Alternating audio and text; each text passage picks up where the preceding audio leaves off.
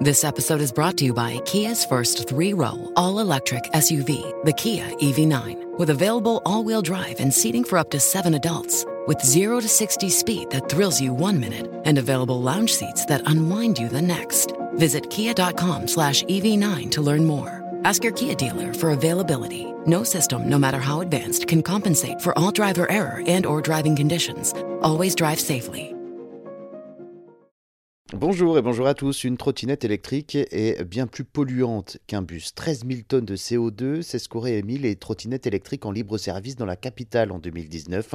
Une trottinette émet 109 grammes de CO2 au kilomètre. C'est pire qu'un bus qui roule au diesel et qui lui émet 93,5 grammes de CO2 par kilomètre par passager, d'après donc une étude de la SNCF. Un métro ou un tramway, c'est environ 3 grammes par kilomètre, tandis que la voiture, c'est 200 grammes pour un passager.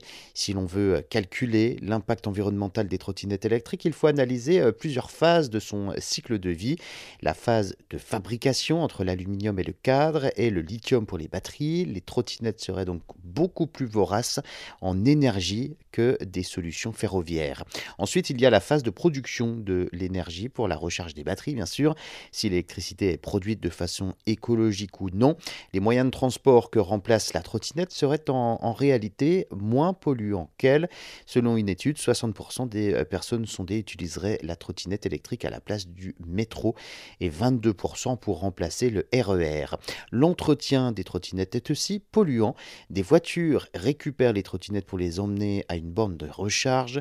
Elles ont aussi une durée de vie beaucoup trop courte. Elles sont renouvelées donc par des neuves assez régulièrement.